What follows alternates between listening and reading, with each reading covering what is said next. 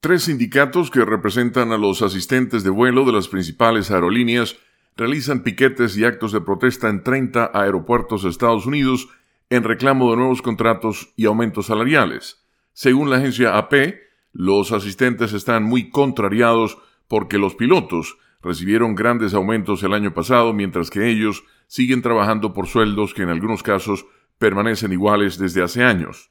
El sector sostiene que no ha recibido gratificaciones por su trabajo durante la pandemia y por ser responsables de la seguridad de los pasajeros. Los sindicatos califican la medida de jornada nacional de protesta, no de huelga.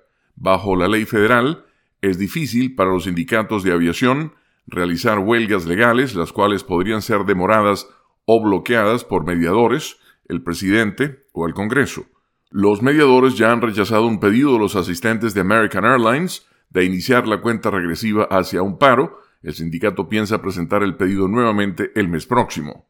Las protestas de este martes fueron organizadas por la Asociación de Asistentes de Vuelo, que representa las tripulaciones de United Airlines y otras empresas, la Asociación de Asistentes de Vuelo Profesionales de American Airlines y el Sindicato de Transportistas que representa las tripulaciones de Southwest Airlines y otras. Con la nota económica desde Washington, Leonardo Bonet, Voz de América.